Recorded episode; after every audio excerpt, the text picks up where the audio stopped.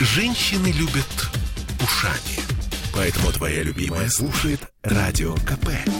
И тебе рекомендует. Совет ректоров. На радио «Комсомольская правда». А сегодня мы говорим о первом аэрокосмическом ну или официально Санкт-Петербургском государственном университете аэрокосмического приборостроения. В студии радио «Комсомольская правда» Юлия Антохина, ректор этого университета, ну а помимо всего прочего доктор экономических наук, профессор, лауреат премии правительства в области образования. Вот это вот все о вас. Здравствуйте, Юлия. Добрый день. Добрый день. Слушайте, ну что на самом деле в первую очередь хочется про университет узнать? Мы знаем про 80-летний юбилей. Да? Такой немножко советский вопрос, но тем не менее. С каким багажом ВУЗ а, подошел к дате солидной 80-летия? Ну вот, на ваш взгляд, самые важные вехи. 80 а, лет а, высшему учебному заведению. ЛАИ, ЛИАП, ГУАП. Три вехи, три основные этапа развития нашего университета. От э, постсоветского э, вуза до многопрофильного современного университета. А, ну, немножко истории тогда. А, когда в 40-х годах наш университет, тогда институт, угу. создавался, всего лишь было два направления, два движения, и они были четко ориентированы на авиационную отрасль.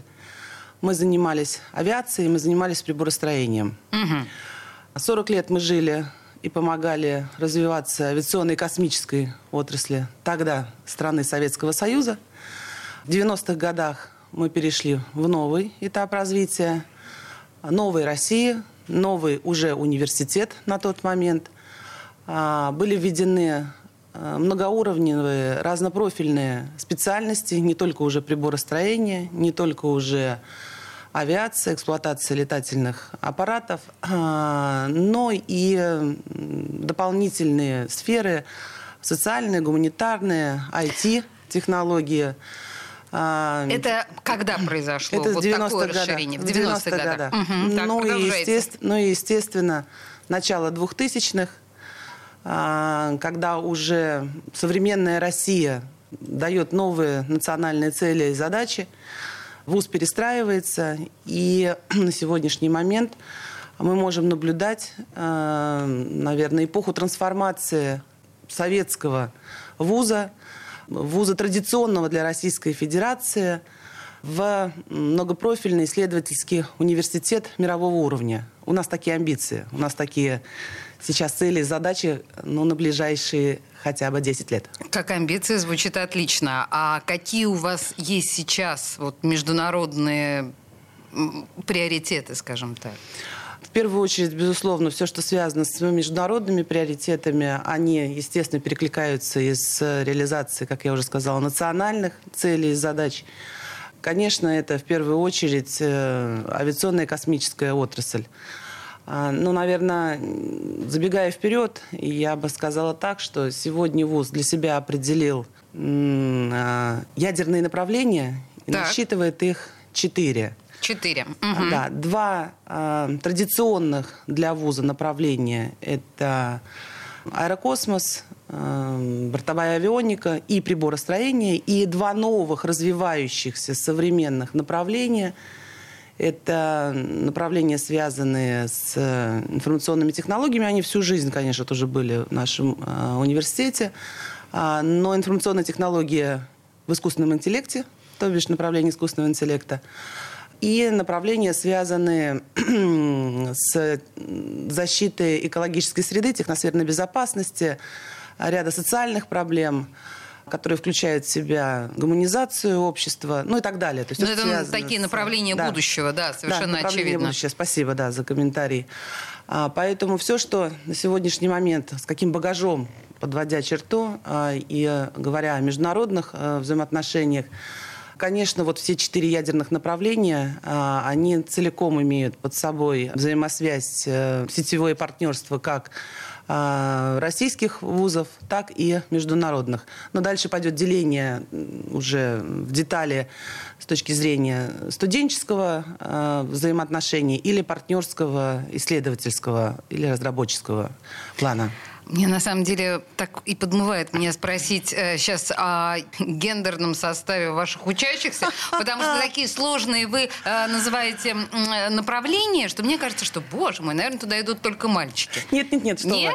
вы. Нет. Э, речь идет о том, что, конечно, если посмотреть, опять же, вернуться на 80 лет назад и до э, российского университета, в основном это были парни, угу. конечно, молодые люди, мальчики. А сегодня нет. Нет, сегодня у нас распределение такого рода. 55%, человек, 55 это э, ребята, а 45% это девушки. То есть 50 на, ну, 40, ну, окей, 45 да. на 55 практически это в целом по вузу. Есть, конечно, направления, где в основном девушки, а есть направление, где в основном ребята. Но То есть теперь уже ГУАП это не тот э, вуз, в который нужно идти за женихами. Я поняла. В ГУАП надо идти в первую очередь за знаниями, да, за общениями с э, хорошими профессиональными школами и работой на э, новейшем лабораторном оборудовании. Слушайте, вот я э, смотрю сейчас э, у вас на сайте написано, что ГУАП э, участник программы «Приоритет 2030». Это что за программа? И зачем ВУЗ в ней участвует? И, и что вообще это такое? А, говоря о, выделяя а, и говоря о четырех ядерных направлениях нашего университета, о которых я сказала уже выше, а, я уже говорю языком программы приоритета 2030 ГУАП. Угу. Ну, вы знаете, э, это федеральная программа, так. программа правительства Российской Федерации. Оператором этой программы является Министерство науки и высшего образования. А, программа дала возможность поучаствовать и представить свои программы развития всем вузам страны, независимо по принадлежности ведомству или отрасли. А, еще раз повторю, оператором просто является куратором этой программы, администратором этой программы является Министерство науки и высшего uh-huh. образования. На саму программу было подано 192 заявки, отобрано 108, допущено к программе 187 заявок. А, из 187 заявок было отобрано 106 а, университетов всей страны, а, из которых 5 вузов – это вузы все-таки творческой направленности, а вот 101 вуз – это от медицины, сельского хозяйства, инженерного профиля и так далее. Трогательно, что и творческие вузы затесались в тоже эту компанию. отдельно. У них отдельная комиссия угу. была, отслушивали, да. Было 20 там вузов заявок подано, ну вот 5 прошли, из них один наш э, творческий вуз. Но ну, сейчас не об этом. Да. А, и попал. мы попали, угу. да, мы попали в сотню. А, мы готовились к этой программе на протяжении последних двух лет, потому что Министерство анонсировало, Министерство науки и высшего образования анонсировало эту программу вот около двух лет назад. А ее собирали с точки зрения документарного представления, выхода постановления и всего прочего в свет. И вот она появилась 5 а, июля этого года, а, вышла в свет, соответственно, эта программа. До 6 августа вузы, все вузы страны могли подать эти заявки. И заявка включает в себя в основном а, программу развития, а, которая включает в себя описание политик университета, который выбирает для себя университет, а, и стратегические проекты, благодаря которым будет, собственно, реализована программа и политики. Наш университет отличился. И отличился он тем, что мы представили нашу программу в трехмерном пространстве. А, мы говорим о том, что все-таки э, мы выделяем ядерные направления, угу. и вокруг мы займемся пересборкой вуза, и вокруг этих ядерных направлений будут состроены все политики и будут э, внедрены стратегические проекты. Звучит очень круто. Мы займемся пересборкой вуза, но скажите мне, пожалуйста, почему ГУАП так стремился в этот приоритет 2030? Что такого приоритет 2030 даст ГУАПу? Это сотня лучших вузов на сегодняшний То день страны самом... по показателям.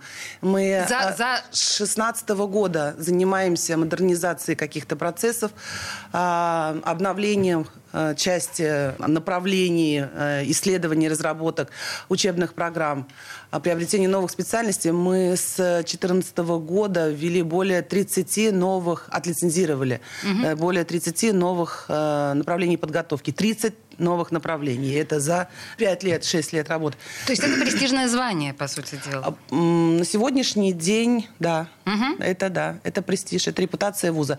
Вы знаете, э, мы просто обязаны были войти в эту сотню. Повторюсь, мы с 2016 года занимаемся трансформационными э, процессами, и весь коллектив университета, причем от профессорско-преподавательского состава до обыкновенного служащего э, в ВУЗе, в курсе всего происходящего, и каждый принимал участие в формировании этой программы.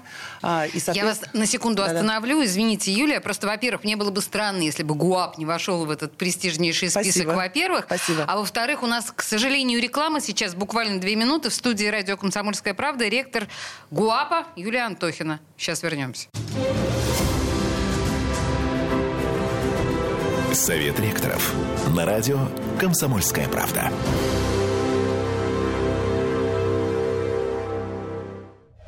Я слушаю «Комсомольскую правду», потому что «Радио КП» — это корреспонденты в 400 городах России. От Южно-Сахалинска до Калининграда. Я слушаю «Радио КП» и тебе рекомендую. Совет ректоров. На радио «Комсомольская правда». А мы продолжаем говорить о первом аэрокосмическом. Мы, собственно говоря, в предыдущей части э, говорили о программе, всероссийской программе «Приоритет 2030», в которую вошел э, первый аэрокосмический, ну, на самом деле, ГУАП. В студии радио «Комсомольская правда» ректор университета. И, э, ну, в общем, в принципе, об этой программе мы с вами поговорили, а стратегические проекты, которые ГУАП в данном случае представляет, можно еще несколько слов? Да, конечно, спасибо. Мы значит, по правилам игры могли представить до пяти стратегических проектов, до пяти, да. Угу. А, ну, я же уже сказала, мы работали, давно работали. Идей было очень много, и у нас гораздо больше, чем пять проектов. То есть трудно было выбрать, а, я поняла. Итак, мы остановились все-таки на цифре 5 угу. и представили пять проектов. Первый проект, проект «Инженерная школа 2.0», он предлагает э, новую модель образовательной системы. Подготовка кадров и образования э, не в традиционном формате, а через исследования и через разработки. Второй проект э, Aerospace R&D Center. Э, это один как инструментов при реализации первого проекта. Э, мы хотим попробовать до 30 года быть активным участником э, в аэрокосмической отрасли. В принципе, мы и являемся сейчас таким активным партнером. А, например, в аэрокосмической отрасли 10%, только вдумайтесь, 10% наших выпускников работают в аэрокосмической отрасли в целом по аэрокосмической отрасли. Ой, подождите, и тогда вот... сразу, извините, сразу вопрос. А сколько всего направлений вузов в России, которые готовят таких специалистов? Ну, примерно. Около 12 вузов. Вот. 11-12 угу, Поняла, Я могу продолжайте. Угу. Итак, создать в Санкт-Петербурге мировой центр э, по аэроспейсу и м, через разработки и исследования помочь нашей аэрокосмической отрасли э, поднять и престиж, э, но и участвовать в новейших разработках и внедрять их. А следующий проект «Университет Future Skills» – это как раз-таки одна из э, пересборка методик и практик преподавания. То есть если инженерная школа – это модель новая, то в эту модель входят новые практики, новые модели подготовки или процесса обучения. Мы предлагаем благодаря этому проекту, а, чтобы студент занимался самостоятельно а, сбором своей учебной траектории и набирал а, ряд дополнительных курсов так называемыми быстрыми навыками которые требуют от нас работодатель. Четвертый проект – это цифровой университет. Это все просто, это просто необходимо, жизненно необходимо для того, чтобы вуз был привлекательным, конкурентоспособным. А, и для этого, собственно, конечно, вузу нужно обладать всеми цифровыми сервисами от образовательного процесса до методик. А, и последний, пятый проект. Пятый проект у нас называется «ГОАП твой опыт». ГОАП. Не ГУАП, а ГОАП. Да? Понятно, вперед, да, прыжок. да, вперед. А, твой опыт – это счастливый студент – Это тот студент, э, который начинает формировать еще свою одну траекторию, карьерную траекторию с первого дня нахождения в университете. Это, конечно, проект, который отвечает в первую очередь, наверное, третьей миссии университета, его социализация, гуманизация личности и так далее. И вот мы предполагаем, что все эти проекты вза- взаимосвязаны, как вы слышите, да? Конечно. А, конечно, они а, настроены в первую очередь на воспитание, подготовку высококвалифицированных кадров. И так как мы претендуем все-таки на исследовательскую повестку, то мы говорим о том, что это не только аэрокосмическая отрасль, а это инженерная отрасль в целом.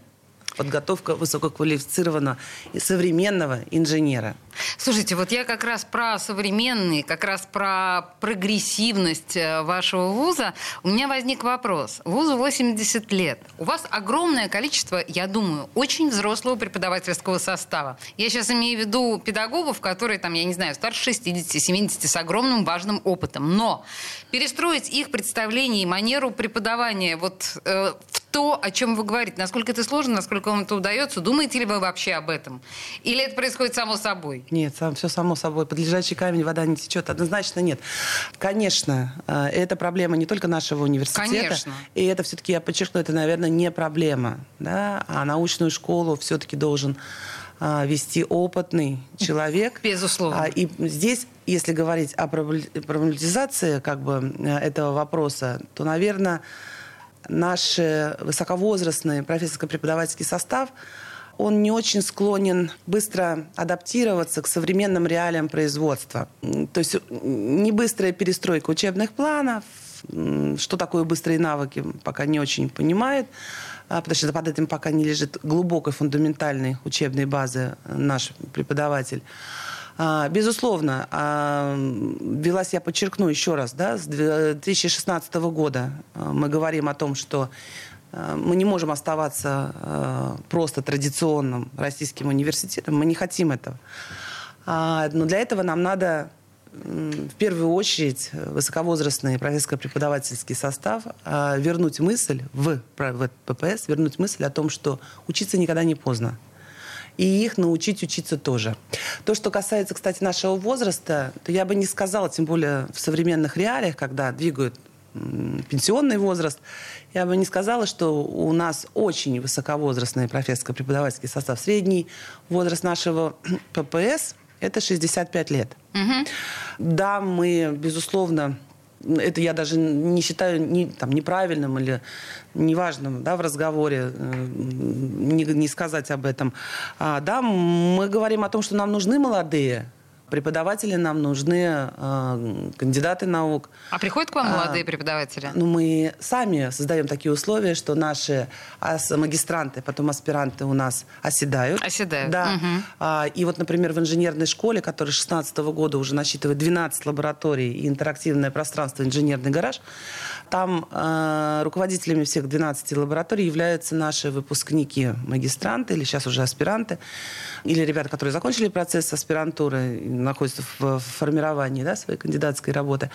А, это наши ребята, не приглашенные. Они могут приглашать к себе в состав лаборатории, а, но не... э, То есть руководителями являются наши сотрудники.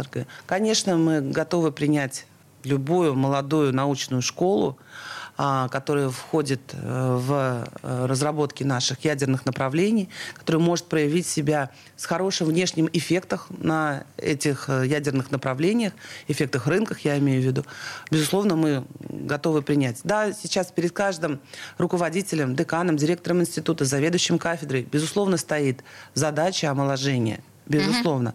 Высоковозрастная, уважаемая профессура всегда найдет себе место в нашем вузе. Это, мы не отказываемся от традиций. Слушайте, я можно еще о студентах немножко поговорю с вами, потому что меня интересует, на каком этапе вы начинаете смотреть в сторону молодых людей. То есть я понимаю, что есть абитуры, которые приходят там после 10-11 класса, но многие вузы э, смотрят на детей гораздо раньше. Класса с 8 с 9 начинают искать талантливую молодежь. С вы пятого. работаете? С пятого. пятого? Да. А, то есть вы работаете уже с пятого. Их немного, этих школ, но я не буду, естественно, анонсировать. Их немного, этих школ, да. Мы работаем а, в части, например, а, робототехники, Так. а, да, авиационных, пилот, беспилотных систем.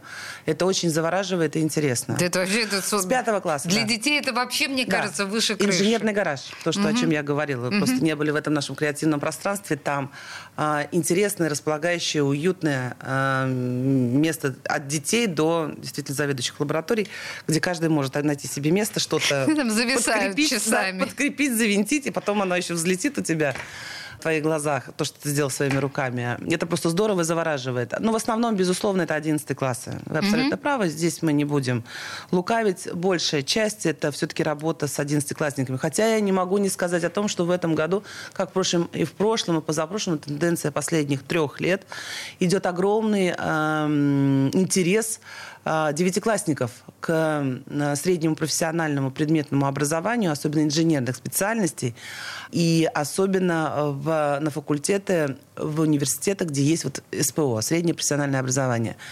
А, И, соответственно, конечно же, мы работаем и с девятым классом уже, и работаем предметно с одиннадцатым классом. А что это дает девятикласснику? Э, Девятиклассники поступают То э, есть, а он на легче потом по- по- поступит э, в университет? Сейчас Есть расскажу тогда. Ой, нет, тогда я вас сейчас прерву, потому что я поняла, что эта тема важная, а у нас новости впереди. Мы, на самом деле, говорим о первом аэрокосмическом. В студии радио «Комсомольская правда» Юлия Антохина, ректор университета, доктор экономических наук, профессор, лауреат премии правительства в области образования. Мы вернемся через несколько минут новостей. Совет ректоров. На радио «Комсомольская правда».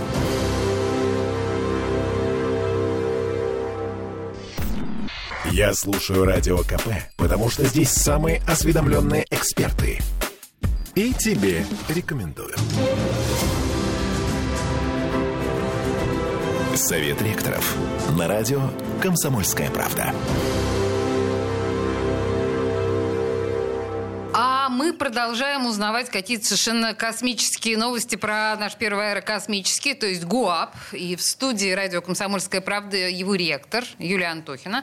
Юлия, мы с вами остановились, на самом деле, в предыдущей части на том, что к вам теперь приходят, или не теперь, я не очень поняла, это недавняя тенденция с 9 класса, то есть в среднее а, образование. Как это с институтом работает? За последние три года огромный интерес. Три года. Да, очень. м, Потому что сам факультет среднего профессионального образования в ВУЗе уже лет 10. А просто последние 3-4 года огромный всплеск. За последние три года просто вырастает э, средний балл аттестата. Значит, итак, м, выпускники, девятиклассники э, могут прийти в колледж или э, в- на факультет в ВУЗ, вот ФСПО в ВУЗ, э, не сдавая ЕГЭ сдавая А. только ОГЭ и Так. попадая в университет только по среднему баллу аттестата. А, И вы знаете, я заметила такую огромную Ясно. тенденцию, что у нас, э, например, всего 12 направлений подготовки на э, среднем факультете ФСПО. А, Из них э, 9 направлений технического профиля. И как вы понимаете, кто там идет, хотя бы если вернуться даже лет 5 назад, кто туда идет. Ну, чуть выше тройки было. Ну, а, Три направления подготовки. Экономика юриспруденция. Две экономические, финансовый кредит и юриспруденция. Но я не об этом сейчас. Я вот о девяти направлениях, которые технического профиля. Так вот, за последние три года балл очень вырос. Средний балл аттестата. Средний балл аттестата на наши технические специальности, а они авиационного профиля, составил, вот только вдумайтесь, средний балл аттестата 4,6. Ого, Когда ну то есть это пятерка. ч- ч- четыре отметки, да? Да, ну это, это вот когда, с- когда пятерка, А, ну, высший то есть балл, почти пятерка, 4,6, да. Четыре Я с плюсом, с напомню, плюсом. Еще лет пять назад это было чуть выше тройки, 4,6. И, конечно, опять же, если возвращаться к конкурсу, у нас всего 175 бюджетных мест, а 250 мы взяли на контрактной основе. Это около 300, да, чуть больше 300. У нас было больше 3000 заявлений. Больше трех тысяч заявлений. А, конечно, если продолжать свою траекторию развития, сегодня те специальности, вот эти 9 технических инженерных направлений, которые есть в ФСПО, это уже не тот обслуживающий производство, я бы сказала, а контингент, который был еще 5, 6, 10 лет назад. Это уже высокоточные специалисты, которые уже работают даже в СПО с системами интеллектуальными э, искусственного интеллекта. А, И это уже специалисты, которые ну, не на поток. Конечно, они не хотят, как я вижу, потому что 60% идет потом э, в бакалавриат, которые заканчивают этот факультет. Конечно, они потом, опять же, без ЕГЭ, со вступительными испытаниями э, продолжают свое обучение, повышая уровень в бакалавриате. И дальше, опять же, магистратура, может быть, аспирантура. И все это может быть э, в общем, вполне себе в уч- ученая карьера или карьера в лучших предприятиях. И вот я тут, вы сказали мне про коммерческое да, обучение, про коммерческую часть. А эм, я забыла, как это называется правильно, когда предприятие заказывает... Целевой набор. Целевой, целевой набор. заказ, да. Целевой да, вы с кем работаете с целевыми наборами? И работаете ли с кем-нибудь? А, вообще у нас, да, работаю. Вообще у нас, если посмотреть вот так вот на круг и на перечень э, предприятий, где у нас проходят э, практику специ... наши еще студенты, куда уходят потом работать, их насчитывается тысяча. Около тысячи. А, понятно. От мелких да, АО, ну не ИП, но АО, до крупных и государственного сектора предприятий. Да? Опять же, и Ленинец, и Гранит Электрон, э, и Алмаз, весь Алмаз Антей. Весь Алмаз Антей. А, большое количество, и есть зарубежные, естественно, партнеры, да, и в Сименсе. Большое количество наших выпускников работают, между прочим, в Яндексе работают в мейле. Угу. Ну, я, себе. Да, не, как говорится, не, не ради рекламы. И, но а, пока не такой большой целевой заказ, пока не готовы платить предприятия большими партиями за то, что получится из выпускника через 4 года, как минимум, если это бакалавриат. А само вот это изменение э, по целевому обучению, а не набору, было внедрено государством два года назад. Вот по новым правилам мы играем второй год подряд. Угу. На сегодняшний день у нас э, порядка 67 таких договоров. Угу. И это 27 порядка предприятий. К сожалению, у этих ребят не очень высокий балл ЕГЭ, как ни странно. Uh-huh. Не очень высокий балл ЕГЭ. В среднем, даже если смотреть на средний балл по вузу, даже если сравнивать с контрактниками, которые приходят точно на направление подготовки. Но это есть э, потребность у предприятия, может быть, они вели со школы, работы, потому что есть ряд предприятий, которые э, тоже работают со школьниками, имеют, естественно, своих вузовских партнеров, и такое, таким образом а, проходит их а, становление уже в, в предприятии, в карьерной линии. Просто в моем представлении это очень важная, ну, что называется, венчурная инвестиция, которая могла бы быть для предприятия, ну, широко употребима. И если вы говорите, что не очень высокий балл, я как раз бы на месте предприятий и школ вытаскивала бы самых прекрасных и талантливых, совала бы я к вам бы за большие деньги, чтобы вы обучали. А вы знаете, здесь я так думаю, что просто есть некое недопонимание, недоработка в части реализации этого закона, угу. этого положения о целевом обучении. Потому что вообще-то а, вот э, благодаря этим изменениям предприятие может прийти и на четвертый курс, отобрать лучше а. и да, заплатить за него деньги за четвертый, угу. например, курс. Угу. А, но для этого надо развернуть лицом к этому, благодаря этому инструменту закону, да, лицом к вузу предприятия. То есть вузы это поняли, о чем идет речь, и быстро садаптировались. А предприятия пока надо, отрасли надо немножко уговаривать, с ними надо работать. Поэтому мы пробуксовываем. И мы не единственные. Это, наверное, проблема касается любого ректора при наборе. Ну, знаете, вот им пример Кремниевая долина, когда вот там работают именно так. И в конце концов наши тоже должны уже к этому прийти когда-нибудь. Слушайте, а если вот говорить не о такой жесткой учебной программе, а о том, что студенты могут себе позволить, ну, если не в досуга, но вот что-то параллельное учебе. Ведь э, студенческая жизнь это же не только учеба, в конце концов. Огромное количество у нас студий, около 18 студий, 15-18 студий у нас, я даже, видите, сбилась со счета. Вы знаете, э, в этом году э, наш стройотряд «Панда», Гуаповский наш стройотряд «Панда», в сервисном обслуживании он был единственный. Он из рук губернатора получил а, знамя лучшего стройотряда из всех вузов, из всех стройотрядов. Ну, например, да, а, естественно, круто, творческие, естественно, спортивные. Угу. Естественно, есть же и радио, и телевидение свое, и медиа, пространство тоже свое выстраивается. Приглашаем специалистов, ваших специалистов приглашаем к нам, учителя, наставников. И в то же самое время не могу не вернуться к такому понятию, как быстрые навыки. И сегодня есть, опять же, культурная география, которая предлагается вузом, э, вузом предлагается для mm-hmm. студентов э, при посещении той или иной э, этой культурной линии, выстраивании культурной линии, куда пойти по тематикам и так далее. Ну и, опять же, возвращаясь там, в инженерную школу, возвращаясь к быстрым навыкам, то, что можно получить за месяц, за два, за три при работе на производстве, при новейших лабораториях, это это близко и рядом с твоей профессией, но это вне учебного плана. Да, слушайте, это важно. И еще э, такой вопрос. С кем, с какими вузами зарубежными сотрудничает ГУАП?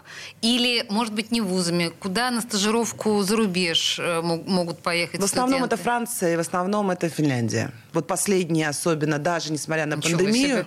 А, у нас были приглашения, и ребята выезжали. То, что касается Франции, там порядка пяти университетов, а, все они аэрокосмического профиля. А, речь идет там тоже о разбивке на бакалавриат и магистратуру. Есть кто к нам приезжает стажировки, кого мы отправляем на стажировки. Китайские вузы, их тоже немало, их порядка десятка у нас китайских вузов, партнеров. Но если во Францию и Финляндию сейчас вот в этот учебный год, в прошлый учебный год наши студенты выезжали, то Китай, конечно, нет. Ну, это мы Финны, пандемию, да, имеем в виду? Да, да, да. Финны в основном, они, э, речь идет о транспортной логистике, у нас есть такое направление, их интересует. Ну, немножко тоже беспилотники, беспилотный летательный аппарат. Вот если прям точно, то вот на, на этом бы я остановилась в сегменте. Слушайте, вообще как это интересно на самом деле учиться в Париже аэрокосмическим технологиям. Ну, например. Просто звучит фантастически. В общем, э, университет будущего, первый аэрокосмический, Санкт-Петербургский государственный университет аэрокосмического приборостроения. В студии радио «Комсомольская правда» была Юлия Антохина, его ректор. Юлия, огромное вам спасибо, успехов. Спасибо вам огромное. Процветания и хорошего количества вам слушателей. Спасибо, Спасибо. вам за приглашение. Спасибо. Совет ректоров. На радио «Комсомольская правда».